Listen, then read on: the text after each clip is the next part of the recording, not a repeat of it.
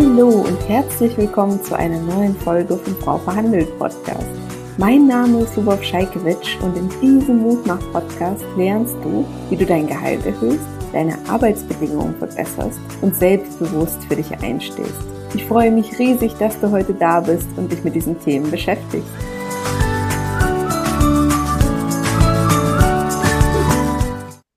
Heute freue ich mich sehr, Laura Fröhlich hier im Podcast zu Gast zu haben. Laura, du bist Mental Load Expertin, hast ein großartiges Buch geschrieben, zu dem wir gleich nochmal spre äh, zu sprechen kommen. Die Frau fürs Leben ist nicht das Mädchen für alles. So heißt es, wenn ich mich nicht täusche. Und ich freue mich riesig, heute mit dir darüber zu sprechen, wie sich das Thema mentale Verantwortung, mentale Last, Mental Load auf ähm, Gehälter auswirkt, was wir für Konsequenzen haben in unserer Ge Gesellschaft. Und vor allen Dingen wollen wir hier Tipps und Tricks euch mit auf den Weg geben, wie ihr eure mentale Verantwortung, die Mental Load, aufteilt in der Partnerschaft, in der Familie, wie ihr euch neu und anders organisieren könnt. Herzlich willkommen, liebe Laura. Ich freue mich total, hier bei dir zu sein. Ähm, Laura, wie kamst du denn ursprünglich, ursprünglich auf das Thema Mental Load? Ja, tatsächlich, weil ich selbst betroffen war. So ganz typisch. Ich habe äh, viel zu tun gehabt.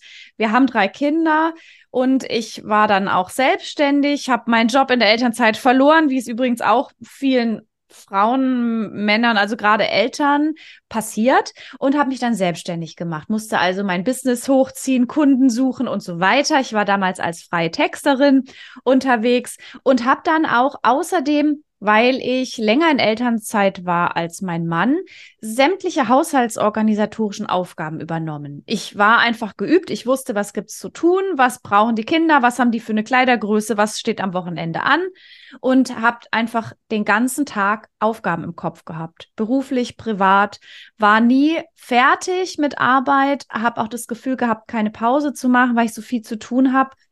Und dann habe ich mich immer belasteter gefühlt war dann auch zwischenzeitlich bei meinem Hausarzt, saß da heulend und dann hat der gesagt, oh, sie brauchen dringend eine Mutterkur. Die habe ich auch gemacht, aber ich habe durch das Konzept Mental Load erst verstanden, wo mein Problem liegt. Und dann habe ich einfach auch gemerkt, dass meine Geschichte eine von ganz vielen ist. Und mittlerweile ist es wirklich meine Leidenschaft, Menschen darüber aufzuklären, warum sie vielleicht, also warum ein Grund der Mental Load sein könnte, der sie so belastet und was, ja, was man auch für Lösungen findet. Total spannend. Ich glaube, das können ganz viele nachvollziehen, die jetzt zuhören, egal ob sie jetzt Kinder haben oder auch keine. Ähm, ich habe im Vorfeld nochmal Studien recherchiert zu dem Thema und habe festgestellt, dass laut der Bertelsmann-Studie, du hast jetzt gerade gesagt, du hast drei Kinder, Frauen, die ähm, drei Kinder oder mehr haben, im Durchschnitt 70 Prozent an Lebenszeiteinkommen einbüßen, was natürlich der Hammer ist, weil sie mhm. ähm, einfach viel mehr Aufgaben im Haushalt übernehmen äh, und die Verantwortung dafür und viel weniger arbeiten. Ähm, kann man daran was machen? Vielleicht so die erste Frage an dich, Laura, weil ich glaube, viele, die das hören, denken, oh Gott, oh Gott, wenn sie jetzt überlegen, Kinder zu kriegen, mehr Kinder zu kriegen, ähm, dass sie dann die Sorge haben, Mensch, ich werde in Altersarmut landen. Also ich finde, man kann auf jeden Fall was machen. Es hängt natürlich sehr von Privilegien ab. Wer, wer viel Geld hat, kann sich viel Unterstützung kaufen. Wer ein gutes Netzwerk hat, kann viele Aufgaben abgeben. Ich glaube, was aber alle Menschen, gerade ganz besonders Frauen machen können, ist, sich diese Falle, in die wir ganz schnell geraten, vor Augen zu führen und zu verstehen, wie tickt die Gesellschaft und warum erwartet sie von Frauen immer ganz viel Fürsorgearbeit. Natürlich, wenn Frauen Mütter werden, die sollen sich um die Kinder kümmern, aber das kennen auch Frauen, deren Eltern zum Beispiel krank werden. Da heißt dann immer, ja, da kümmert sich dann die Tochter um die Eltern, nicht der Sohn, wenn sie mhm. vielleicht einen Bruder hat, ja. Und wir sehen das auch ganz klar im beruflichen Umfeld bekommen Frauen, da gibt es Studien, die das belegen, die meiste unbezahlte Arbeit auf den Schreibtisch, also Betriebsfeiern organisieren, Geschenke für KollegInnen besorgen, die Kaffeeküche aufräumen, Protokoll abtippen. Das sind Aufgaben, die übergeben wir als Gesellschaft, ob Mann oder Frau, gerne an Frauen und die haben weniger Zeit für die Arbeit, für die sie wirklich bezahlt werden. Und deshalb, was kann man machen? Also ich glaube, der, das Erste, was wir machen können, ist, uns dieses Problem mit dem Mental Load mal anzuschauen, mal zu gucken, wo an welcher Stelle betrifft es mich und dann zu sagen, okay, jetzt gucke ich mal, was kann ich tun, damit ich weniger belastet bin oder dass ich mhm. zum Beispiel auch beruflich nicht unter dieser Familien- und Alltagsorganisation leide. Und da kann man auch schon viel vorbeugen, gerade bei jungen Frauen, ob die jetzt Kinder mal haben wollen oder nicht, aber dass die erst gar nicht in diese Falle treten, für alles zuständig zu sein. Wie mache ich das denn ganz konkret, Laura? Also was wäre der erste Schritt? Also ich würde mir immer, wenn ich das Gefühl habe, Mental Load könnte wirklich mein Problem sein, also diese Verantwortung für Alltags- und Familienorganisation, dann ist mein erster Rat immer, macht mal sichtbar, an was ihr so alles denken müsst. Das kann sein im Haushalt. Ich gucke immer nach dem Toilettenpapier. Ich äh, äh, gieße die Pflanzen. Ich führe den Hund aus. Wenn ihr Kinder habt, dann ist es, äh, ich wecke die Kinder, ich mache Frühstück, ich organisiere die neuen Klamotten, ich hole die mittags ab und so weiter und so fort. Aber auch im beruflichen Kontext, ich bin immer die, die ähm, Geschenke besorgt. Ich fülle immer die Kaffeebohnen auf. Ich denke an alle Geburtstage und Jubiläen. Ich höre immer meinen Kolleginnen und Kollegen zu, wenn es denen nicht gut geht. Also dieses Sichtbarmachen von dieser unsichtbaren, unbezahlten Arbeit, das ist schon mal ein ganz wichtiger Schritt, weil wir dann A merken, wow, ich mache ja viel mehr, als ich dachte. Also wir bekommen ein viel besseres Gespür für das, was wir mental bearbeiten. Das ist nämlich alles Arbeit. Und wir können im nächsten Schritt, wenn wir das für uns mal sichtbar gemacht haben und uns nochmal klar wird, ey klar, das ist ja viel zu viel, ins Gespräch mit anderen kommen. Also dieses Sichtbarmachen ist ganz wichtig und ich empfehle immer entweder gelbe Post-its oder sich mal so eine Liste ins Handy machen und dann einfach alle Aufgaben, an die ihr so denkt, mal eine Woche lang eingeben. Da werden, werdet ihr erschrocken sein, wie viel da zusammenkommt. Ja, das glaube ich sofort. Das ist ganz spannend, was du gerade sagtest mit dem Thema ähm, Kaffee kochen, gerade auch im beruflichen Alltag. Äh, ich musste an frühere Runden von uns denken, wo immer die Frage kam, wer schreibt Protokoll und wo sich Frauen immer so gerne melden muss ehrlich gestehen, ich war keine von ihnen. Ich habe es gehasst, Protokoll zu schreiben. Und das hilft dabei, am Tisch mitzureden. Ne? Also ich war auch nie eine gute Kaffeeköchin, bin ich bis heute nicht. Das heißt, mich hat auch nie jemand Kaffee geschickt, was mir dann die Möglichkeit gegeben hat, äh, mich beruflich eher weiterzuentwickeln, weil ich in den Moment der wichtigen Gespräche nicht gerade diejenige war, die den Kaffee geholt hat, sondern das Gespräch geführt hat oder statt Protokoll zu führen auch etwas zum Protokoll beitragen konnte. Das heißt, ich kann euch auch da nur empfehlen, euch nicht sofort zu melden, wenn ihr jetzt hier gerade zuhört, wenn nach der Protokollschreiberin gefragt wird oder nach der Kaffeetrinkerin, äh, Kaffeeköchin, sondern wirklich äh, das abwechselnd zu machen und auch mal die Aufgabe dem Kollegen jetzt zum Beispiel zu übergeben. Du hast ähm, was ganz Spannendes gerade angesprochen. Da möchte ich gerne mal kurz einhaken. Die Frage ist mhm. nämlich, und das finde ich genau wie du, es melden sich dann oft Frauen. Und jetzt ist mal die Frage, warum melden sich Frauen so oft? Das ist spannend, weil die Frauen und wir alle äh, werden sozialisiert, nicht nur von unseren Eltern erzogen, sondern auch durch unser ja. Umfeld. Und wir als Gesellschaft nehmen Frauen beim Thema Fürsorgearbeit, gute Atmosphäre schaffen, für Frieden sorgen, dann nehmen wir Frauen in die Verantwortung. Die spüren es schon von klein auf. Mädchen sollen äh, ruhig und bedacht sein, die sollen sich nicht streiten, die sollen sich wie lieber vertragen, die werden eingebunden in Haushaltsorganisationen. Kannst du mal der Oma eine Karte malen?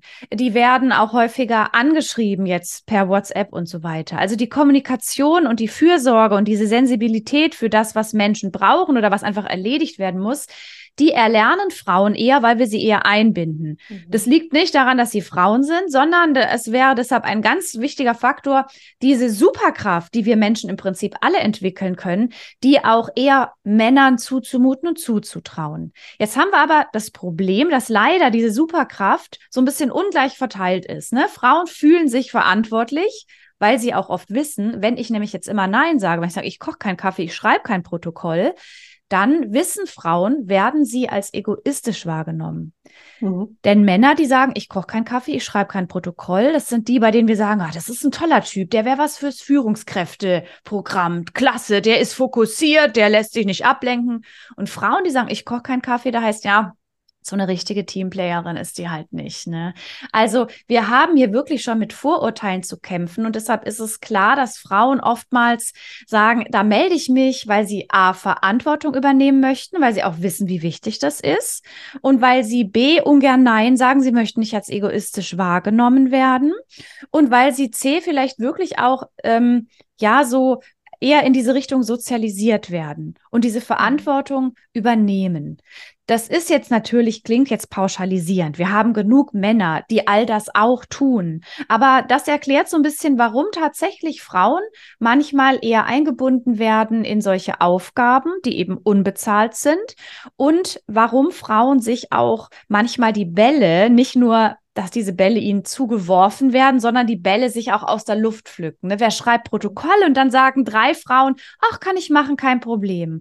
Ne? Also, dass, dass diese inneren Glaubenssätze, dass man einfach auch so ein People-Pleaser ist, also jemand, der gefallen möchte, dass wir das oft bei Frauen finden, aber nicht nur, ne? um jetzt hier nochmal zu erklären. Ja, absolut. Genau. Absolut.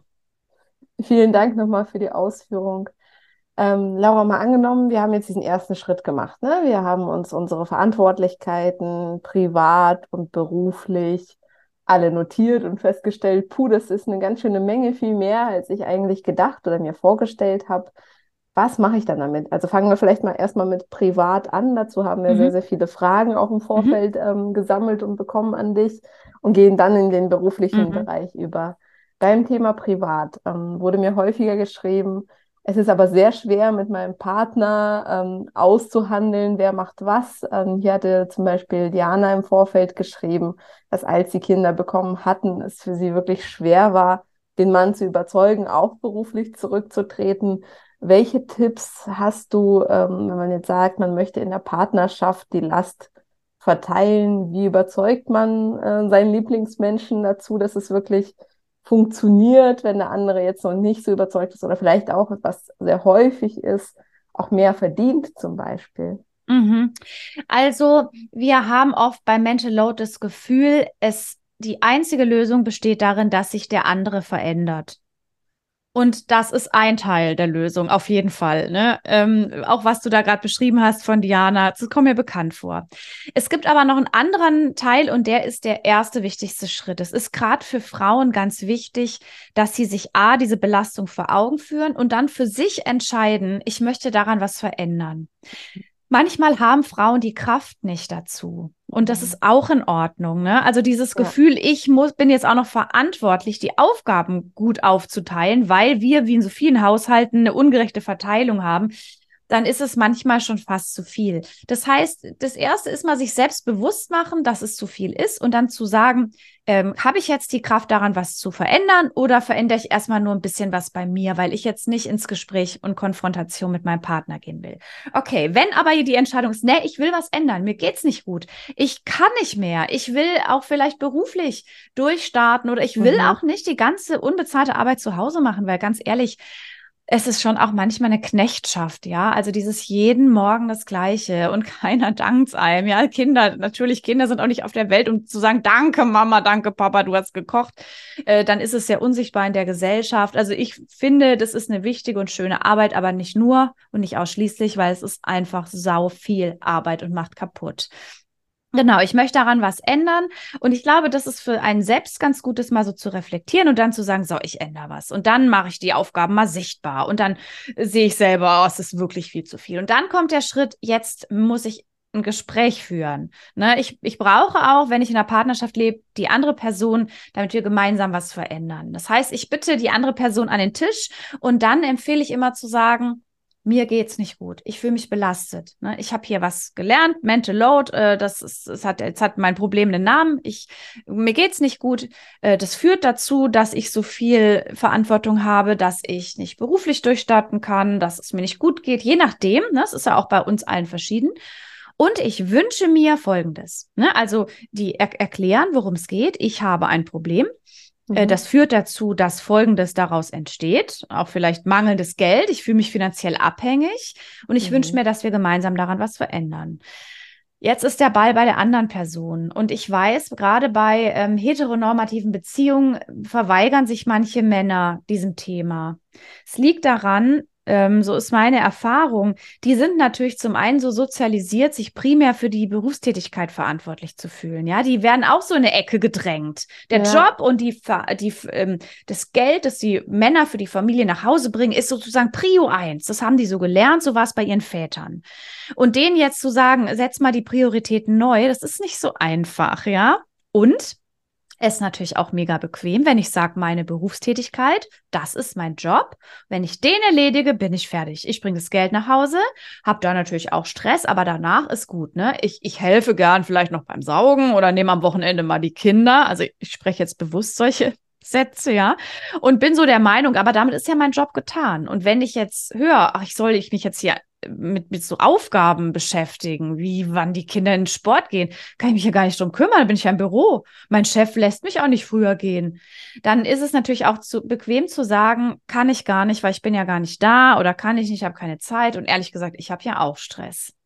Das heißt, es ist so eine Abwehrreaktion. Und vielleicht noch was Drittes. Es ist so ein, die Männer spüren ja mittlerweile durch den Feminismus auch, wir leben in einem System, wo Männer stark davon profitieren, dass Frauen sich kümmern. Ne? Ob das jetzt Protokoll schreiben ist oder zu Hause den Haushalt machen. Sich damit zu konfrontieren, dass ich von etwas profitiere, was andere aber belastet, auch wenn ich das nicht mit böser Absicht mache. Das mhm. ist auch etwas, was manchmal wehtut zu erkennen. Ja, also in einem System, wo andere diskriminiert werden und ich davon profitiere, in dem Fall Männer, Frauen, dann denke ich vielleicht, oh shit, das ist ein Wunderpunkt, da tue ich jetzt mal so, als gäbe es das Problem nicht. Das mhm. heißt, es gibt schon in heteronormativen Beziehungen oft das Problem der Abwehrhaltung der Männer. Die fühlen sich wahrscheinlich dadurch auch in die Ecke gedrängt und da haben aber nicht die Frauen dran Schuld, im Übrigen, um jetzt wieder das zu klären, sondern die merken, uiuiui, hier tut sich was. Die Frauen machen das nicht mehr wie früher, meine Mutter vielleicht. Und äh, das fühlt sich komisch an. Ähm, tatsächlich sind ja viele Männer auch sehr gestresst und viele Männer sind auch überaus engagiert im Haushalt. Ne? Und deshalb auch nochmal, das Problem ist nicht, die Männer sind äh, reagieren mhm. oder verhalten sich falsch, aber ähm, was eben jetzt nochmal klar wird, dass diese mentale Belastung eben auch Arbeit ist und dass davon oft, also nicht immer, aber oftmals in heteronormativen Beziehungen die Frauen den Großteil übernehmen und deshalb auch so belastet sind. Und jetzt und dann kriegen es Männer manchmal mit der Angst zu tun, weil die mit ihren 40, 50 Stunden Job dann denken, wie soll denn das jetzt gehen? Und da hast du vorher auch schon die richtige Frage gestellt es ist schwer, den Mann zu überreden, Erwerbstätigkeit zu reduzieren. Das ist ein ganz krasser Punkt, mit dem viele Frauen zu kämpfen haben. Und ähm, ja, da, da, da kommen wir gleich noch drauf zu sprechen, sicherlich. Das ist dann auch oft eine finanzielle Frage. Wie kann ich meinen Partner dazu überreden, zum Beispiel Erwerbstätigkeit zu reduzieren, um mehr mit zu Hause anzupacken, wenn das Gehalt von uns so unterschiedlich ist, dass das sich vordergründig äh, als nicht wirtschaftlich erweist. Hintergründig wissen wir beide, ist es natürlich wirtschaftlich. Denn dann steht ja auch der, das Business von zwei Personen, also die Wirtschaftlichkeit dieses Haushalts auf zwei Beinen. Das ist nämlich ein krasses Risiko, wenn zwei erwachsene Menschen vollkommen auf den Job des einsetzen und auf dessen Gehalt. Da muss ja nur irgendwas schiefgehen. Und ich warne davor, so viele belastete Menschen, auch viele belastete Männer, Herzinfarktrisiko bei Männern über 40 mit zwei Kindern, die gerade ein Haus bauen, ist übel hoch. Also dazu sagen, wir gucken uns das mal an und suchen uns vielleicht längerfristig einen Weg, wie wir beide nicht so Stress haben und unseren Haushalt auf ein sichereres Fundament stellen und zum Beispiel auf zwei Jobs setzen. Jetzt bin ich ziemlich abgekommen, merke ich gerade. Ich laber hier alle in Grund und Boden. Aber ähm, ich möchte mal kurz zurückkommen zu deiner Frage. Das heißt, ein Gespräch suchen, mhm. das eigene Problem schildern und dann sagen, ich möchte dich bitten, dass wir zusammen uns das anschauen und gemeinsam gucken, was können wir verändern? Und da ist jetzt entweder sagt der andere dann, ich bin dabei, komm, wir setzen uns an den Tisch. Super, mhm. dann setzt euch an den Tisch. Und wenn der andere sagt, ja, das ist ja totaler Quatsch, was du da erzählst, das geht ja gar nicht und so weiter, dann müsste man da nochmal ähm, einen Plan B machen. Und das ist nicht ganz so unüblich, also für alle Frauen, die jetzt zuhören oder wenn es auch mal Männer betrifft, andersrum. Ähm, damit seid ihr nicht alleine, weil es hat, wie wir schon gerade gesehen haben, ganz viel mit, wie bin ich erzogen worden, welche Aufgaben sehe ich als meine an, wie sind meine inneren Glaubenssätze. Es hat ganz viel mit unserer Psyche zu tun und das ist manchmal richtig hart, sich damit zu konfrontieren. Ja, total. Ähm, ich fand es ganz wichtig, was du gesagt hast, ne? Also, dass es nicht nur darum geht, dass die Frau, ich sage jetzt mal in Anführungsstrichen, ihren Vorteil daraus zieht, sondern dass die Last fairer verteilt wird. Ne? Also ja. sowohl die, die äh, Einkommenslast als auch ja. die Haushaltslast. Ne? Das finde ich einen ganz, ganz wichtigen Punkt. Total. Und wir reden beim Mental Load auch immer über Care-Arbeit. Ja, das ist eine Arbeit, die, von der wir alle abhängen. Komplett. Wenn keiner mehr die Care-Arbeit macht, weil sie eben privat nicht bezahlt wird, dann können wir auch nicht mehr erwerbstätig sein. Das heißt, ja. dieses, wie wichtig diese Arbeit ist. Und dazu gehört Familienorganisation dazu.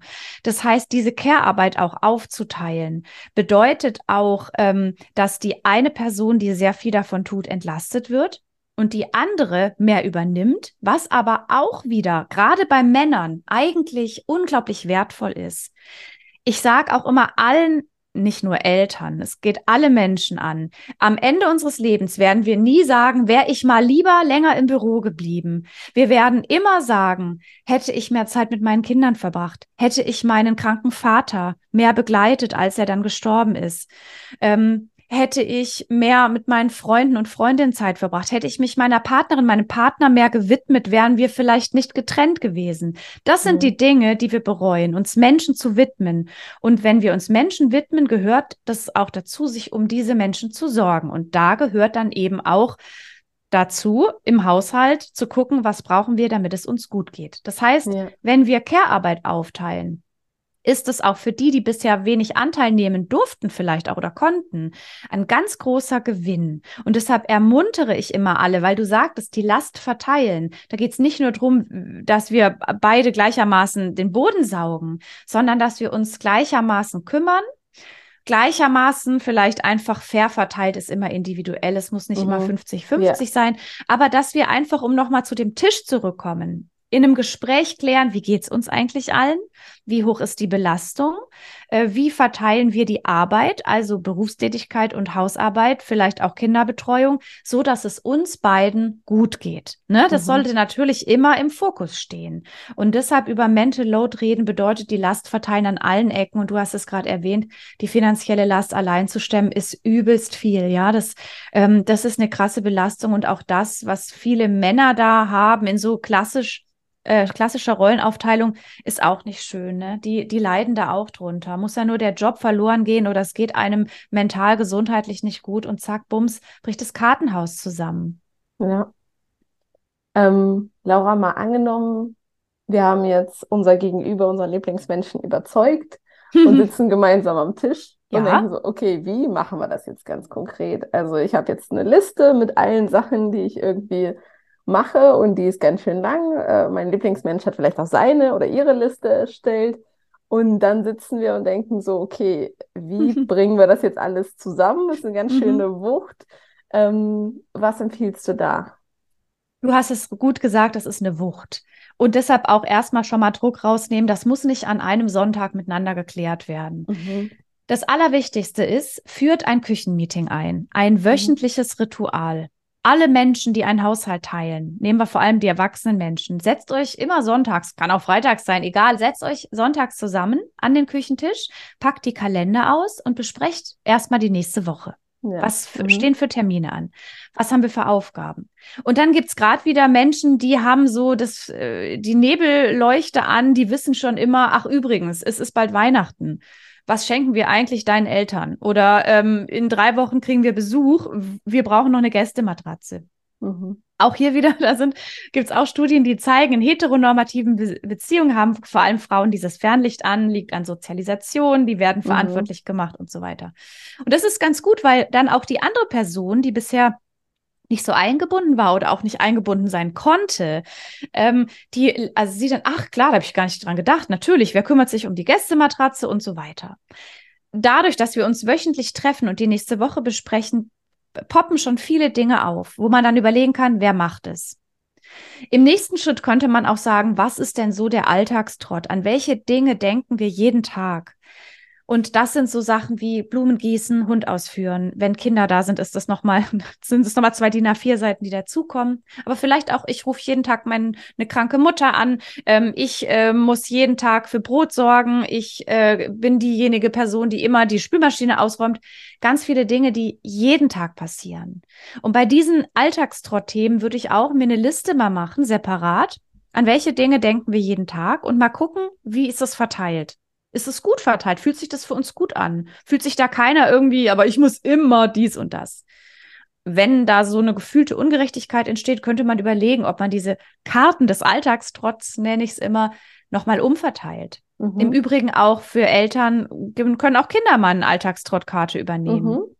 Also wichtig ist auch für die, die bisher viel gemacht haben, Verantwortungslücken entstehen zu lassen, nicht nachzuarbeiten oder nachzuhaken.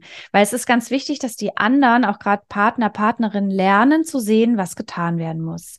Mhm. Und deshalb ist dieses wöchentliche Küchenmeeting so wichtig, weil immer die Angst entsteht, oh Gott, wenn die da nie dran denken, ich habe jetzt was abgegeben und jetzt habe ich große Angst, dass das einfach nie, nie wieder erledigt wird. Ja, der Müll wird nie wieder rausgestellt, die ähm, Schwiegereltern kriegen nie wieder Fotos geschickt. Äh, oh Gott, oh Gott, wie wird das alles nur? Und deshalb auch nochmal dieses Küchenmeeting und diese, diese Liste mit dem Alltagstrott. Das ist mir nochmal ganz wichtig herauszustellen. Studien haben nochmal ganz definitiv belegt, dass gerade Frauen keine Führungsposition übernehmen möchten, weil sie für so viel Alltagstrott verantwortlich sind und so oh, einen wow. hohen Mental Load haben. Das heißt, wenn es auch darum geht, Frauen in Führung zu bringen, ist es ganz, ganz wichtig, sich mit dem Thema Mental Load auseinanderzusetzen was heißt dann immer, was interessiert mich die private Aufteilung meiner Mitarbeitenden? Ja, das kann mich schon sehr wohl interessieren, weil eben gerade Frauen oft belastet sind, dann mhm. vielleicht auch schneller in den Burnout schlittern oder schneller sagen, nee, also Stunden aufstocken, Führungsposition kommt für mich nicht in Frage. Ich äh, bin zu Hause für alles zuständig, geht nicht. Ja, also mhm. und da auch so ein im Prinzip das Ganze mal sichtbar zu machen und zu sagen, hey, pass mal auf, wir haben hier einen tollen Workshop zum Thema Mental Load. Gerade auch für junge Eltern finde ich das sehr, sehr gut. Also die brauchen mhm. echt da manchmal so ein Coaching, weil wir da so schnell reinschlittern. Ist das hilfreich? Und um jetzt nochmal deine Frage aufzugreifen, wir haben gesagt, macht mal dieses Küchenmeeting jede Woche. Und langfristig, also bitte nicht alle Schritte auf einmal gehen, weil das wäre schon wieder viel zu viel des Guten.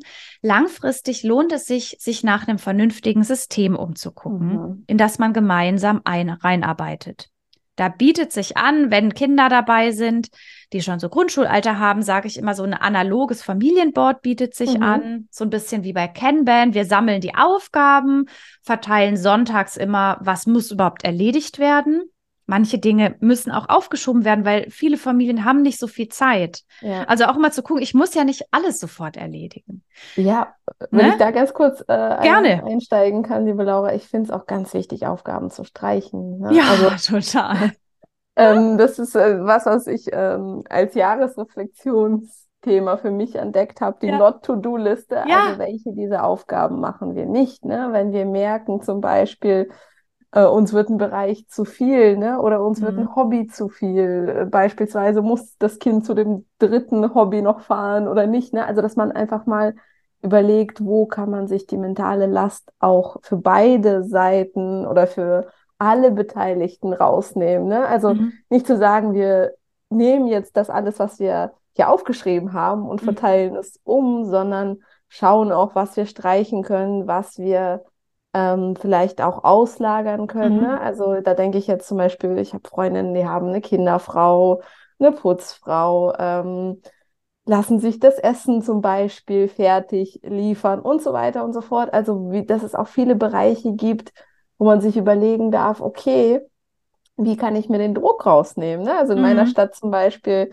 es jetzt unbezahlte Werbung gibt es äh, Flink, die bringen im Prinzip mit einem Fahrrad Lebensmittel äh, nach Hause. Ne? Kann ich sowas mir mhm. ermöglichen, statt jetzt wieder die Stunde einkaufen zu gehen? Ne? Ähm, mhm. Ermöglicht mir das zum Beispiel wieder die Stunde mehr zu arbeiten, dadurch ein höheres Gehalt oder mehr Entwicklung zu äh, aufzubauen und so weiter. Also Dinge auch zu streichen und abzugeben, statt nur umzuverteilen. Da würde ich einfach gern nochmal äh, nochmal den Punkt setzen, dass mir das einfach so wichtig ist. Also tatsächlich ist deshalb ja dieses Küchenmeeting da, weil mhm. wir da nicht nur aufschreiben, was alles erledigt wird und dann umverteilen und terminieren, sondern eben genau, was du gesagt hast, wirklich auch gucken, was lassen wir weg. Ich habe gerade ja. auf Instagram bei mir den November ausgerufen. Mhm. Also auch mhm. wirklich die Frage, was machen wir nicht mehr? Und da ist es gerade bei Müttern ganz krass, was Mütter heute alles machen sollen. Wenn ich schon wieder diese ganzen Pinterest und Instagram ähm, Videos sehe, dass Mütter jetzt kleine Wichteltürchen, also an die, an, an die an die Wände kleben sollen, ne? Und diese ganzen selbstgemachten Adventskalender und dann noch backen und Adventskranz binden und so weiter. Also man wird ja heute auch gerade als Frau, ne, sind wir da mal sehr offen für. Auch wieder dieses, dieses die, die kleine innere Hausfrau kann man ja immer noch nicht so richtig zum Schweigen bringen. Ne? Bei mir hat die, die, meine Oma hat die so ähm, sozialisiert. Das heißt, da wär, sind wir schnell von angesprochen, ne? Es schön machen, Deko und so weiter. Und wenn Frauen Kinder bekommen, das beobachte ich bei anderen Frauen, das war bei mir aber auch so, dann geht's richtig los mit der äh, Deko und Hausarbeit. Man ist so inspiriert und denkt, ach, das ist ja alles wunderbar, da hänge ich mich voll rein. Auch vielleicht, um zu zeigen, hey, ich mache zu Hause was Wertvolles, Wichtiges, man kann es sehen, ne, weil ich habe einen zauberhaften Adventskalender für die Kinder erschaffen.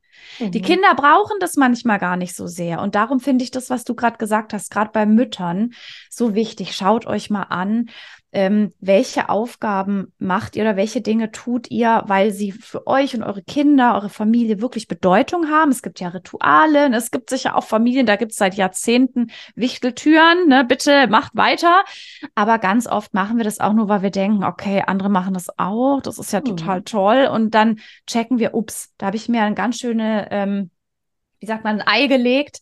Jetzt muss ich jedes Jahr nicht nur Adventskalender füllen, sondern auch diese Wichteltüren da zusammen basteln. Und zack, ist so viel Zeit vorbei. In der Zeit könnten wir uns ausruhen. Da könnten wir ein Coaching bei dir machen. Da könnten wir uns mit Verhandlungen auseinandersetzen. Da könnten wir unsere Altersvorsorge anschauen. Da könnten wir Sport machen ich rate immer bei jeder Stunde mit diesem ganzen Haushaltsgedöns und dieser Bastelei, überlegt euch immer gut, ist das was, was mir jetzt gerade was bedeutet und ich habe da Freude dran? Oder mache ich das vielleicht nur, weil ich denke, ähm, das macht man halt so als gerade gute Mutter. Und, und dieses gemeinsame Schauen, was können wir weglassen, das klappt beim Küchenmeeting super. Mhm. Denn am, am erfolgreichsten sind wir, das wissen wir überall, wenn die Verhandlungen divers geführt werden, wenn unterschiedliche Perspektiven dabei sind. Das heißt, unterschiedliche Perspektiven von Mann und Frau zusammengemischt gibt oft eine ganz gute Mischung. Ja, also ich mache mal ein Beispiel bei uns. Ich habe früher jedes Kindergartenbuffet äh, mit meinem Gebäck bereichert. Ne, ob das jetzt so gut war, sei dahingestellt. Aber mein Mann, wenn ich dann sage, wir brauchen was fürs Kindergartenbuffet, dann sagt er, pass auf, ich hole morgen Hefezopf vom Bäcker. Super Idee. Ja, der hat keine Lust zu backen, weil der hat abends auch, ist auch müde. Dann backt ja. er nicht, dann holt er am nächsten Tag einen Hefezopf. Und das sind genauso Dinge, auch wenn Kinder noch mit am Tisch sitzen, kommen wir oft zu den besten Lösungen. Wir stellen fest, was ist uns wichtig, womit möchten wir unsere Zeit verbringen, was brauchen wir, damit es uns gut geht und wo können wir auch dieses Perfektionistische weglassen, um zu sagen, hey, es muss nicht perfekt sein. Und auch wenn ich heute denke, was habe ich meinen kleinen Kindern da für Adventskalender zusammengebastelt? Stundenlang hat es gedauert. Ganz ehrlich, die wären am glücklichsten gewesen, hätten die jeden Tag einen kleinen Schokoladentaler ausgepackt. Und ich denke mir heute, hätte ich mir die Zeit gespart und hätte ich das in mein Business gesteckt, da wären wir alle glücklicher gewesen und ich wäre nicht so gefühlt auf dem Zahnfleisch gegangen. Insofern ja. danke ich dir für deinen Einwurf, ob jetzt mit oder ohne Kinder. Total egal. Fragt euch bei euren Listen immer als allererstes hier, danke für deinen Not-to-Do-Listen, was lasse ich weg? Ja, ja. Ähm, ja, und ich glaube, wenn wir dann Dinge weggelassen haben, dann haben wir wieder, wie du vorhin gesagt hast, Zeit für mhm. die berufliche Entwicklung, Zeit, ja. uns mit den Themen wie Finanzen, Gehalt und Co. Ja. zu beschäftigen. Und da kommt dann ein weiteres Thema für mich mit ins Spiel, nicht nur für Alleinerziehende, aber vor allen Dingen für Alleinerziehende. Ja. Ne? Wir haben jetzt im Vorfeld von mehreren Alleinerziehenden auch äh, die Frage, den Kommentar bekommen, okay, das ist ja alles schön und gut, aber ich als Alleinerziehende bin steuerlich benachteiligt ja, und habe alle To-Dos, egal wie gut ich sie verteile oder priorisiere, ähm, immer noch alleine auf dem Zettel. So, wie äh, kann man diesen Frauen oder diesen Eltern, alleinerziehenden Eltern helfen, Laura? Also da muss ich ganz vorwegschieben, da brauchen wir strukturelle Lösungen. Ne? Den kann ich noch so viel Organisationstools mit an die Hand geben. Was die vor allem brauchen, ist Unterstützung und Zeit. Die ja. müssen ja alles alleine machen. Dann ist manchmal so, wenn es natürlich auch, wenn es da noch einen Ex-Partner, eine Ex-Partnerin gibt, es gibt da manchmal noch Auseinandersetzungen, Sorgen, ähm, vielleicht auch äh, mein Kind vermisst den Vater oder die Mutter, äh, wir haben Konflikte oder auch rein theoretisch zwei Haushalte. Ich mhm. hat mein Kind da überhaupt noch Hausschuhe oder wo ist denn jetzt schon wieder das Mathebuch? Wenn da noch ein Partner, eine Partnerin im mhm. Hintergrund ist. Manchmal sind aber auch wirklich Menschen ganz alleine und Was die brauchen, ist wirklich strukturelle Lösungen, also von einer guten Kinderbetreuung, gute Ganztagsschulen, in die übrigens auch alle Eltern ihre Kinder schicken. Ne? Dass nicht wieder die Alleinerziehenden das Gefühl haben, oh, jetzt, ne, man steht mein Kind und sagt, ich bin aber wieder das letzte Kind hier, das abgeholt wird. Also wirklich strukturell gut versorgte Kinderbetreuung, ähm, Ganztagsschulen, also auch Hausaufgabenbetreuung, dann brauchen wir einfach auch ähm, mehr Unterstützung in Sachen Netzwerk. Ne? Wie können wir mhm. als Gesellschaft die unterstützen, die allein sind mit der ganzen Care-Arbeit? Auch Menschen, die Angehörige pflegen, betrifft es ganz oft. Wo gibt es Beratungsstellen? Ich mhm. rate deshalb, also deshalb, ich bin mit einem Ratschlag für Alleinerziehende immer vorsichtig, weil äh, so von wegen Alleinerziehenden zu erklären, wie sie ihr Leben besser organisieren, das finde ich immer sehr, sehr vermessen und sehr unverschämt. Trotzdem, ich gebe auch Workshops für Alleinerziehende und zeige denen immer, also ganz wichtig, Unterstützung suchen, weil wir doch immer noch als Gesellschaft denken, äh, Eltern sind allein verantwortlich für ihre Kinder. Und das Gemeine ist, wir erwarten das auch von Eltern, die alleine sind. Auch mhm. alleinerziehende Mütter wissen um diesen Muttermythos. Die haben oft ein schlechtes Gewissen, weil sie nicht hier Wichteltüren basteln und weiß der Krug machen mhm. können. Aber irgendwie haben sie das Gefühl, es wird trotzdem von mir erwartet. Mhm. Das heißt, wirklich Unterstützung suchen. Wir brauchen ein Dorf. Ne? Wie kann ich mir dieses Dorf bauen? Gibt es Familienberatungsstellen, Beratungsstellen für Alleinerziehende? Habe ich mittlerweile, ich bin in vielen Städten unterwegs. Es gibt ganz oft von der Stadtverwaltung, mhm. von der Caritas oder der Diakonie. Und es hat nichts mit dem Jugendamt zu tun. Also das ist kein Amt, das Einfluss auf das Leben von den Alleinerziehenden mhm. hat, sondern wirklich Beratungen. Hey, äh, wo haben wir vielleicht auch Gutscheine für haushaltsnahe Dienstleistungen für dich? Mhm. Wo gibt es so äh, Leihgroßeltern? Wo mhm. gibt es Babysitter? Wo kannst du deine Kinder gut unterbringen, wo du sie auch gut aufgehoben weißt? Ähm, was gibt's für Kur- und Erholungsmöglichkeiten? Mhm. Also das heißt, wo kann man strukturell dieses Dorf aufbauen, sodass ich nicht alleine bin mit all der Arbeit? Denn das ist, was Alleinerziehende wirklich brauchen dass ja. ihnen Arbeit abgenommen wird, dass sie mal wieder Zeit für sich haben. Das fehlt denen ja gerade am meisten. Und dann rate ich immer noch, wenn es darum geht, was kann ich tun, tut euch mit anderen Alleinerziehenden zusammen.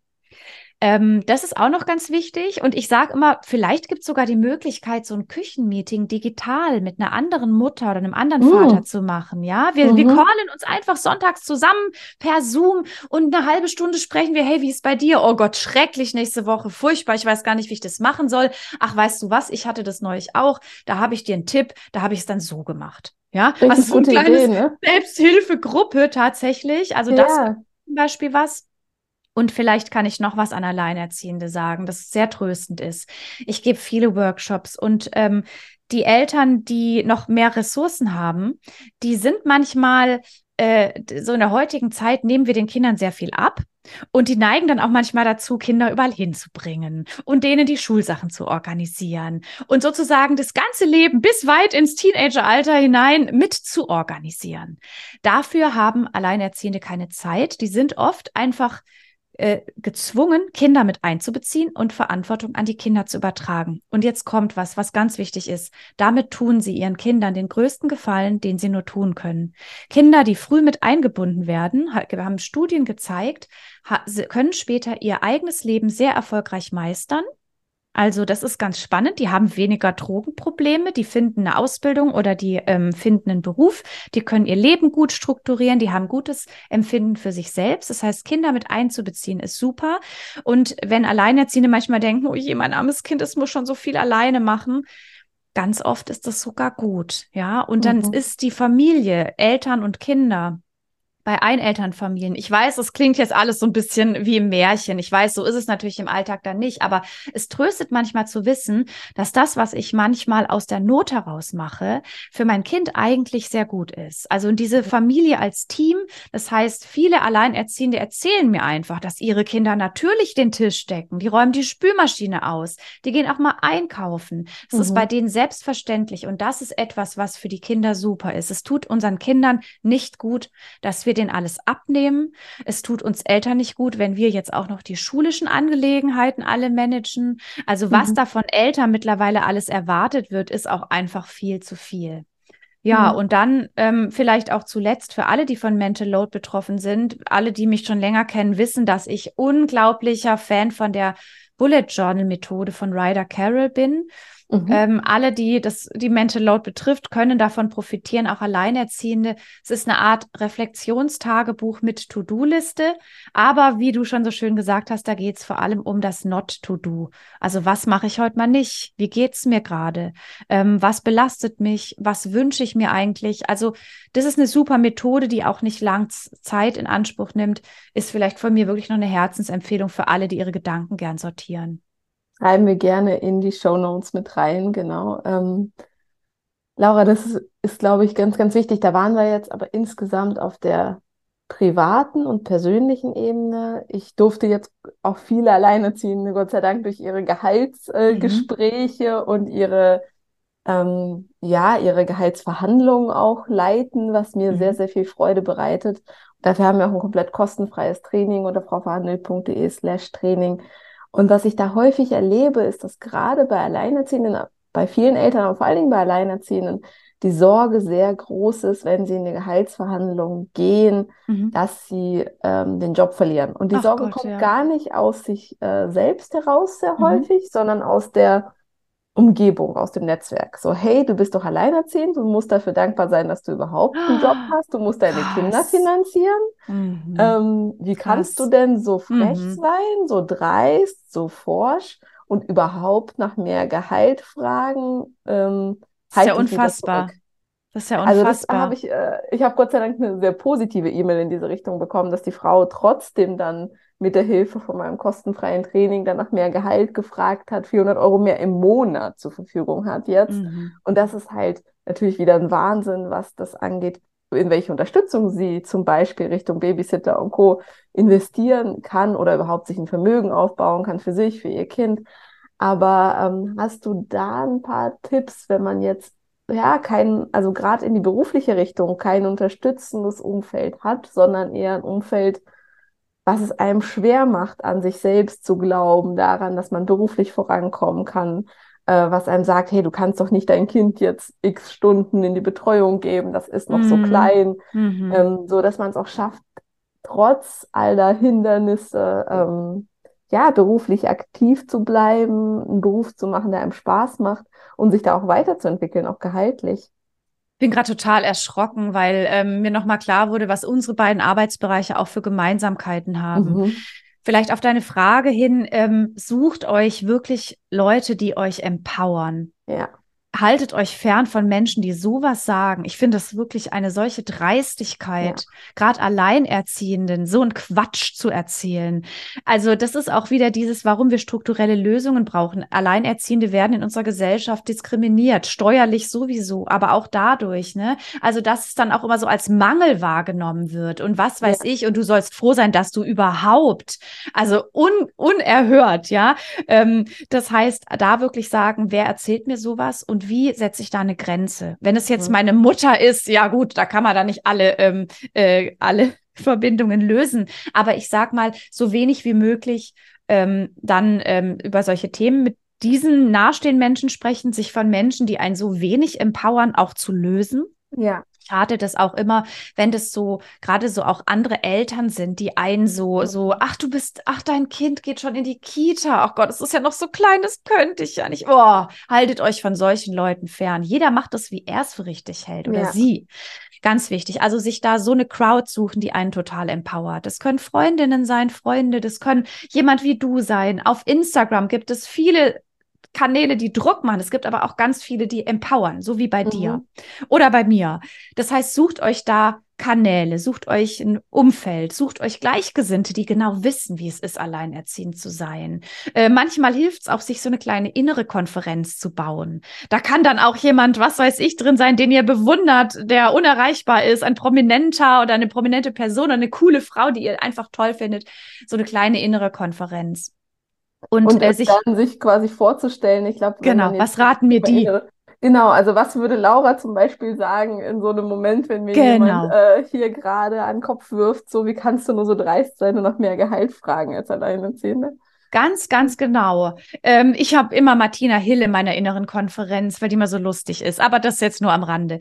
Ähm, was mir noch gerade bei deiner Frage aufgefallen ist, was ähm, Frauen mit Mental Load und Frauen, die mit sowas konfrontiert sind, auch beim Thema Gehaltsverhandlungen, glaube ich, vereint, ist, dass Frauen immer suggeriert wird, seid nicht zu viel, fordert mhm. nicht zu viel, seid leise. Ja? ja, sei wie ein Pfeilchen im Mose, einfach bescheiden und rein. Dieser Poesiealbumspruch, ne, hatte doch jede von uns irgendwie in diesen blöden Alben äh, stehen. Ja, kein Mann hat so einen Spruch in seinem Poesiealbum. Album, die haben nicht mal Poesiealben, ja. Aber was, was das alles zeigt, ist, seid freundlich, seid lieb, Seid nicht zu laut, nicht zu viel, fordert nicht zu viel, seid bescheiden.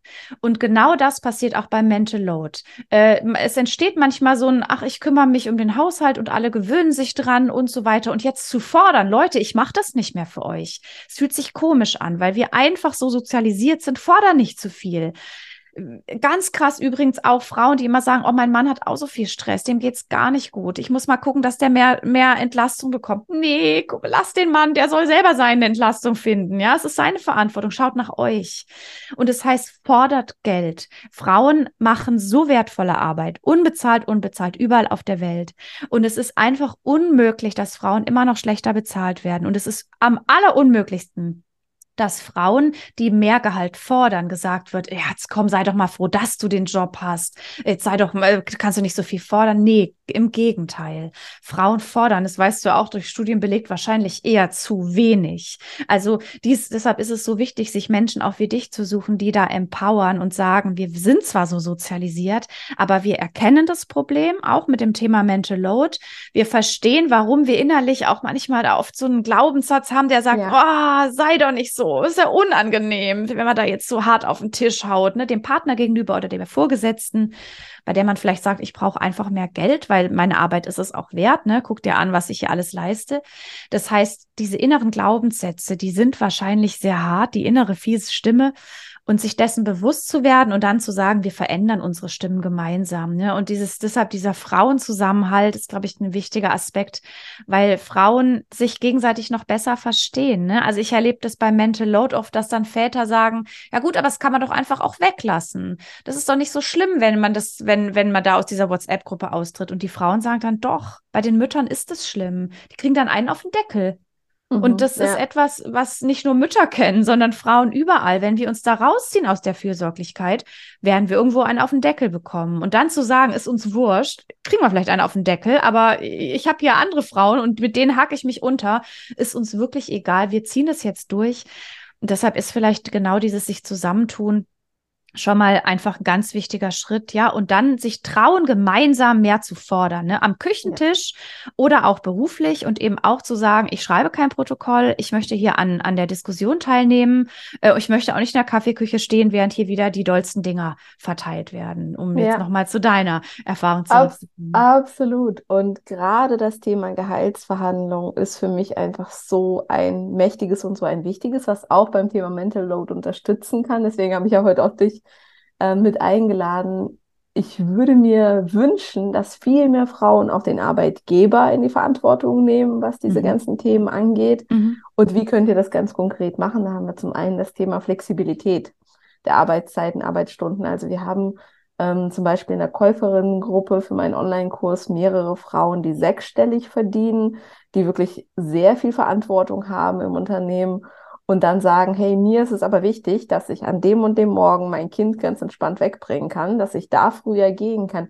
Das ist kein Widerspruch. Also Flexibilität für das Thema Familie und eine hohe Verantwortung und ein hohes Gehalt widersprechen sich nicht. Und das will ich einfach nochmal mit auf den Weg geben. Ne? Also es gibt, ich habe so viele Frauen jetzt beobachtet, die wirklich sehr gut verdienen, eine sehr gute Führungsrolle haben, die ihnen sehr viel Spaß macht und trotzdem sowohl Kinder haben als auch die Zeit mit ihren Kindern genießen, weil sie sich zum Beispiel halt ermöglichen, ähm, eine Kinderbetreuung, die auch vom Arbeitgeber mit verhandelt und bezahlt werden kann. Ne? In manchen mhm. Unternehmen gibt es Betriebskindergärten und dergleichen, ähm, die Ausgleich bekommen dafür, dass sie äh, zum Beispiel Angehörige pflegen, um, unbezahlten, bezahlten Urlaub, unbezahlte, bezahlte Freistellung. All das ist verhandelbar. Ne? Also lasst euch da auch nicht sagen, hey, das ist jetzt deine Privatsache, sondern wenn ihr wirklich gute Arbeit leistet und den Mehrwert eurer Leistung im Unternehmen aufzeigen könnt, kann das alles Teil der Verhandlungsmasse sein.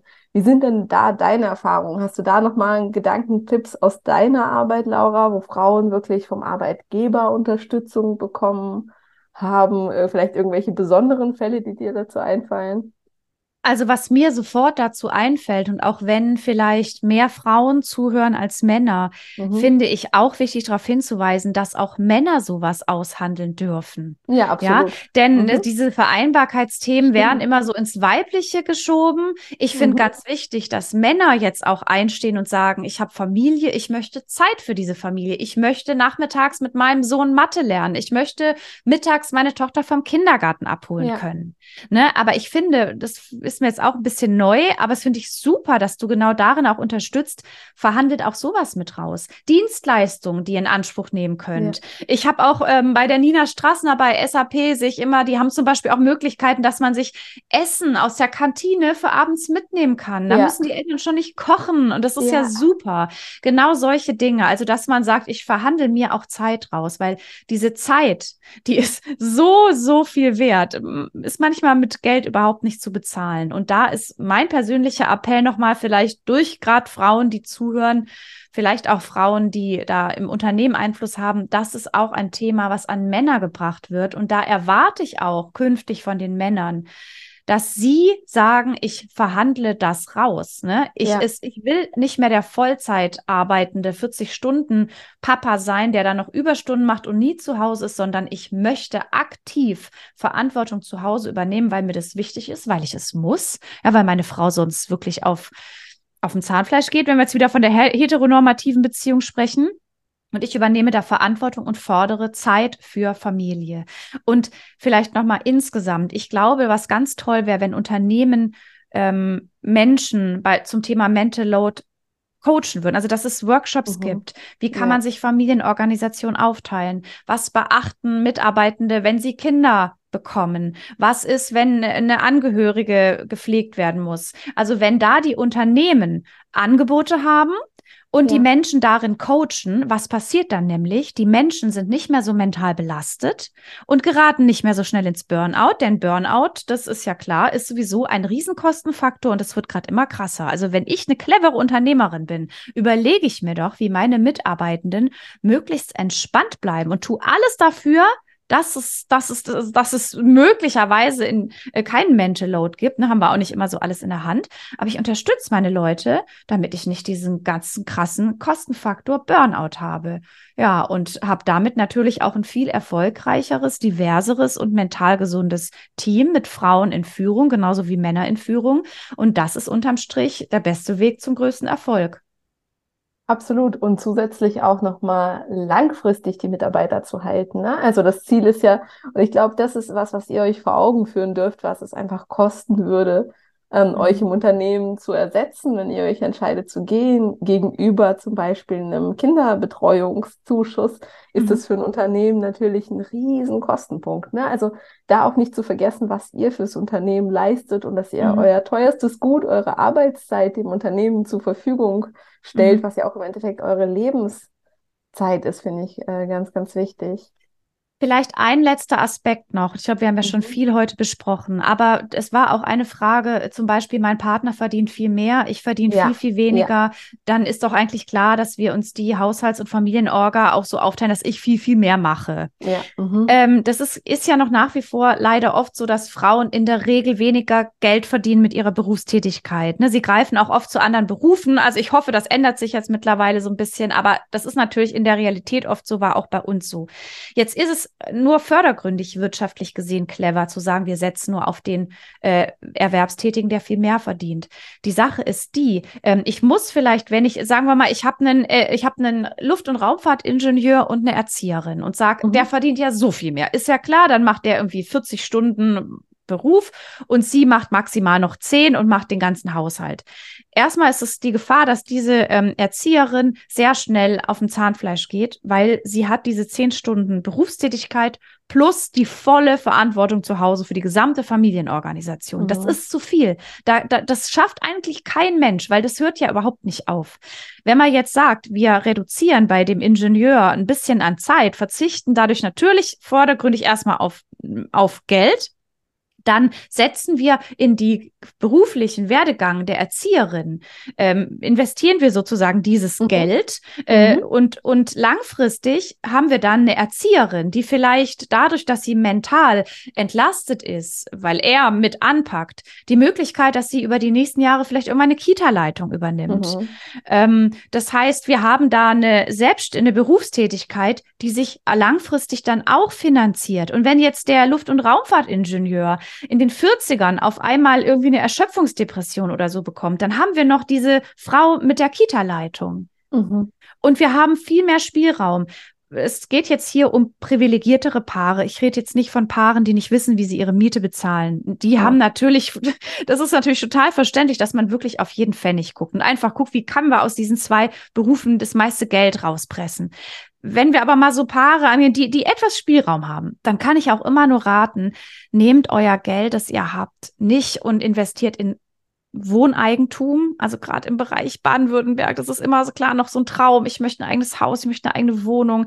Man ist mit diesen Krediten für Wohneigentum so hart gebunden an eben genau dieses, der Luft- und Raumfahrtingenieur muss Vollzeit arbeiten. Mhm, ja, ja, und das heißt, so ein Wohneigentum kann sein, dass man dadurch in so eine richtige Knechtschaft gerät, weil man nur noch buckelt, um diese Immobilie abzubezahlen. Und da denke ich, könnte das eine Option sein. Ich schreibe niemand vor, wie er sein Leben zu leben hat. Ne? Aber Klar. es kann eine Option sein, zu sagen, weißt du was, wir mieten, damit sind wir flexibler. Wir verzichten vielleicht auf den Traum vom Wohneigentum, weil wir dieses Geld reinstecken in unsere mentale Freiheit mhm. beruflich ein bisschen flexibler zu sein, ein bisschen zu verzichten auf das Ingenieursgehalt, sagen wir zumindest auf ein Zehntel oder ein Zwanzigstel, damit wir es bei der Erzieherin in, in, die, in die berufliche Karriere oder Werdegang stecken können. Mhm, ja. ne? Also, dass man diese Berufstätigkeit, auch wenn die jetzt eher nicht so gut bezahlt ist, trotzdem schätzt und würdigt, weil hinten raus rein wirtschaftlich kann das nachher viel cleverer sein, als in was weiß ich wo zu investieren, vor allem in Wohneigentum. Das ist, ja. habe ich bei Madame Moneypenny mal gelernt, eine Wohneigentum ist natürlich immer ein Luxus, den man sich leisten möchte oder eben nicht. Und ich persönlich, und das ist aber, das so habe nur ich's gemacht. Ich möchte niemand sagen, dass mein Weg der richtige ist. Mhm. Aber ich bin so froh, dass wir uns dagegen entschieden haben, ein Haus zu bauen. Wir könnten uns im Raum Baden-Württemberg auch gar nicht mehr leisten. Wir haben das nicht gemacht und so könnten wir im Zweifel wirklich auch unseren Mietvertrag kündigen, in eine kleinere Wohnung ziehen und was weiß ich. Und das sind oft für Familien die wichtigsten Werte, diese Freiheit, ja. Arbeit so zu verteilen, wie es sich gut anfühlt, damit nicht eine Person in die Mördermente-Load-Falle gerät, die andere vielleicht unter starkem Druck steht. Ich muss jetzt hier ranklotzen, damit wir diesen diesen, ähm, diese, diesen Wohnkredit abbezahlen.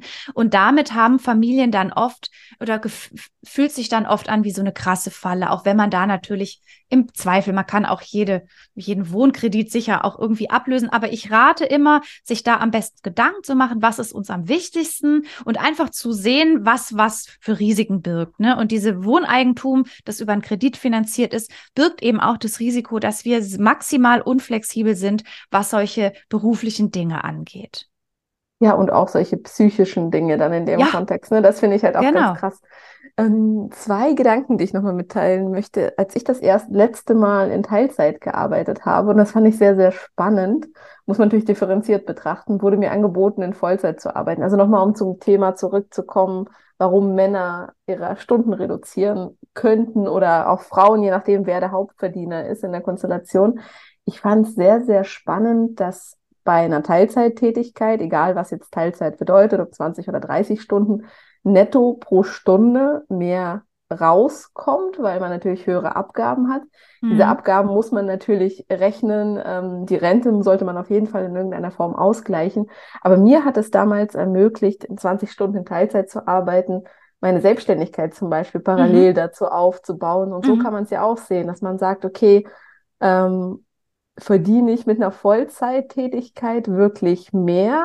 Wie viel bleibt netto ähm, noch übrig? Was lohnt sich netto pro Stunde mehr? Und wo kann ich vielleicht ein zweites Standbein aufbauen, mhm. was mir dann wiederum ermöglicht, ähm, noch ein flexibleres, noch freieres Leben zu leben?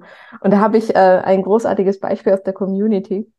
Die Swantje ist tatsächlich jemand, sie ist alleinerziehend, ähm, hat damals mein kostenfreies Training gemacht, als sie Hartz IV bezogen hat und sich einen Job suchen musste, also wirklich aus einer ganz, ganz schlechten Situation heraus. Ähm, hat dann beim Einstieg gut verhandelt, später meinen Kurs gekauft, ne? kann sich auch nicht sofort jeder leisten, verstehe ich auch total. Dann mit dem Kurs wieder gut verhandelt und ähm, jetzt ist sie mit dieser gleichen Tätigkeit in die Selbstständigkeit gegangen, wo sie noch mehr verdient, hat sich auch wiederum erkundigt, was sind überhaupt Stundensätze, die sie verlangen muss, damit das alles aufgeht und funktioniert.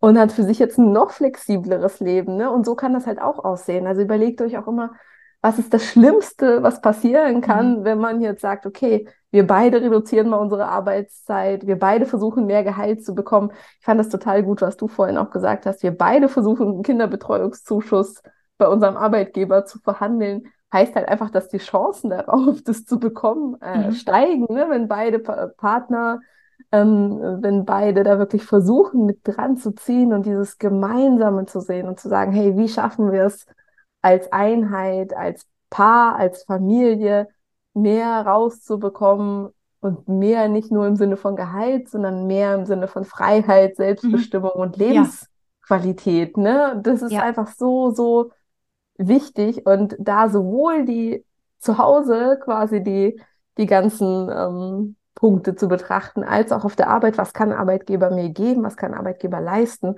Und du hast ganz zum Einstieg gesagt, ähm, du wurdest in der Elternzeit gekündigt, was ich sehr häufig beobachte, jetzt in letzter Zeit in meiner Community, natürlich ist das auch eine selektive Wahrnehmung, ist, dass ich viele Mütter habe, die in der Elternzeit sich Gedanken machen und in der Elternzeit auch sagen, hey, ich bewerbe mich mal um ich mhm. nutze das aus, dass ich danach eine sichere Stelle habe, in Anführungsstrichen.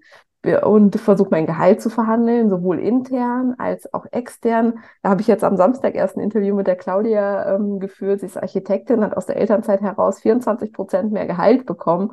Oh, also wow. das auch zu nutzen und sich nicht selbst wieder diesen Glaubenssatz zu setzen, ich bin jetzt Mutter, ich bin in Elternzeit, ja. ich bin nichts wert, sondern ähm, ich habe einen super Lebenslauf vorher schon gehabt und das möchte ich jetzt in eine künftige Firma, in der gleichen Firma noch weiter äh, transformieren. Ich möchte vielleicht das gleiche Gehalt bei weniger Stunden. All das ist ja möglich, wenn man sich mhm. einmal auf den Weg macht und vielleicht die Zeit, die man vorher, ich sag jetzt mal, in die blitzblanke, perfekte Küche investiert hat, in eine Weiterbildung zu investieren zu dem Thema, ist das, was, wozu ich einfach viele ermutigen möchte, sich zu fragen, an welcher Stelle ist es mir wert, Lebenszeit zu investieren? Wo möchte ich hin und wo nicht?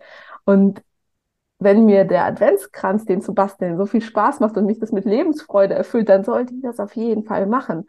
Aber nicht um die Kosten der Altersvorsorge. Und das ist mhm. aber auch kein Widerspruch. Und da mhm. möchte ich einfach alle inspirieren. Ich hoffe, das konnten wir jetzt mit der Podcast-Folge gemeinsam machen zu schauen, wie können wir uns zu Hause anders organisieren, wie können wir noch ein bisschen mehr von unserem Arbeitgeber rausholen, um im Endeffekt einfach ein glücklicheres, entspanntes Leben für alle Beteiligten in unserer Konstellation zu haben.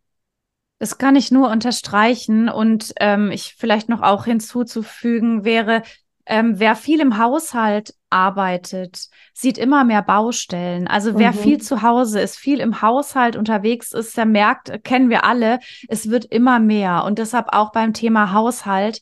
Perfektion beim Adventskranz kann noch sinnvoll sein, weil ich da so aufgehe und ich mache den mega Adventskranz. Aber gerade Perfektion in Sachen Haushalt, viele Frauen haben diesen Anspruch.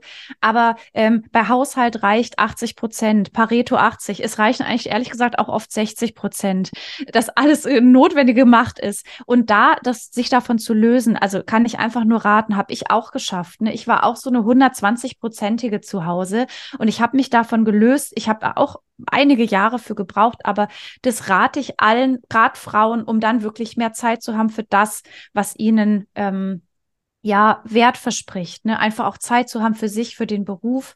Und äh, zum Abschluss nochmal der Hinweis, ich habe eine kostenlose Excel-Tabelle mit allen Haushaltstätigkeiten, die so anfallen. Kann man mit oder ohne Kinder verwenden. Ladet euch die runter und guckt die euch mal an. Die hat den Effekt, dass ihr erstmal sagt, boah, ich habe ja, ich mache ja so viel mehr, als ich dachte. Und die bietet auch eine gute Möglichkeit, um zum Beispiel in der Familie zu sagen, guck mal, wir haben hier 180 Posten. Davon gehen 120 in meinen Kopf und ich würde das gern umverteilen. Also holt euch die Tabelle. Dann äh, werden wir noch ein äh, Gehaltscoaching ähm, bei dir buchen und dann nehmen wir gemeinsam äh, unser Leben noch mehr in die Hand. Und ich glaube, das, der, das, das Wort gemeinsam ist da ganz wichtig, ne? weil ja. wenn jede Frau für sich alleine kämpft, ist mega hart, aber wenn wir uns die Hände reichen, von anderen auch lernen, die schon vielleicht einen Weg gegangen sind, ne, uns zusammentun, ähm, ich glaube, dann, dann ähm, werden wir viel mehr Freiheit erlangen. Und das ist für mich ein Gut, das ist für mich eigentlich mit das Wichtigste im Leben. Das möchte ich auch meinen Kindern mitgeben, die Freiheit, dass ich mein Leben so gestalte, wie ich möchte. Das wäre jetzt mein Schlusswort. Vielen Dank, liebe Laura. Wenn sich jetzt noch jemand weiter zu dem Thema Mental Load ähm, informieren möchte bei dir, kannst du uns da ein paar Wege geben, wie wir uns dazu informieren können? Wo mhm. finden wir diese kostenlose Excel-Tabelle? Ähm, du bist ja auch für Vorträge, für Unternehmen buchbar, ne? wenn jemand von euch jetzt gerade aus der Personalabteilung zuhört. Mhm. Genau. Vielleicht magst du uns einfach mal erzählen, wo wir dich finden. Ja, das mache ich auf jeden Fall sehr gern. Also zum einen ähm, Info fröhlich im Text oder www.fröhlich im Text. Das ist meine Seite, die verlinken wir in den Show Notes für alle ähm, Arbeitgeber, für Vereine, für ähm, Gleichstellungsbeauftragte. Da können Workshops und Vorträge gebucht werden. Für alle Einzelpersonen, denen empfehle ich jetzt eben meine Steuerbordliste. Da haben wir den Link auch in den Show Notes. Da könnt ihr euch auch den Newsletter abonnieren. Und ich werfe mal noch meinen Insta-Kanal in den Raum unter Instagram. Das ist dann Schrägstrich Mental Load unterstrich Expertin. Oder ihr gebt einfach in die Suche Laura Fröhlich ein, findet ihr meinen Insta-Kanal. Ich würde mal sagen, mit der Steuerbordliste und dem Insta-Kanal seid ihr schon ganz gut versorgt. Und über den Newsletter erhaltet ihr dann von mir alle möglichen Workshops, Veranstaltungen und so weiter, die ich noch so anbiete. Vielen Dank für deine Zeit und die vielen guten Tipps, liebe Laura. Wir verlinken das alles in den Show Notes und hoffen sehr, dass euch die Folge geholfen, äh, dabei geholfen hat, dass ihr ja die mentale Last besser verteilt bekommt, dass ihr auch euren Arbeitgeber dazu in die Pflicht nehmt und einfach ein glücklicheres und entspannteres Leben lebt. Vielen Dank, liebe Laura. Sehr gerne. Das war's schon mit der heutigen Podcast-Folge. Wenn sie dir geholfen oder gefallen hat, würde ich mich riesig freuen, wenn du meinen Podcast abonnierst und mir eine 5-Sterne-Bewertung auf Spotify oder iTunes hinterlässt. Wenn du das Thema Gehaltsverhandlungen nicht mehr aufschieben, sondern endlich angehen möchtest, begleite ich dich sehr gerne in meinem kostenfreien Online-Training oder in meinem ganzheitlichen Online-Kurs, bei dem du auch meine persönliche Betreuung erhältst. Schau dafür einfach auf meiner Webseite vorbei Frau verhandelt.de. Die wichtigsten News aus der Frau verhandelt Welt bekommst du zuallererst im Newsletter. Einfach auf frauverhandelt.de dafür anmelden. Du möchtest dich mit anderen Frauen offen über Gehaltsthemen austauschen? Dann komm gerne in meine kostenfreie Facebook-Gruppe. Einfach auf Facebook nach Frau Verhandelt suchen oder in den Show Notes schauen. Regelmäßige Tipps und Tricks gibt's natürlich auch auf Instagram. Du findest mich auch dort unter Frau Verhandelt. Du wünschst dir eine Podcast-Folge zu einem bestimmten Thema? Dann freue ich mich auf deinen Vorschlag. Schreib mir dazu gerne auf Instagram. Bis zum nächsten Mal und vergiss nicht, wer nicht fragt, kann nicht gewinnen.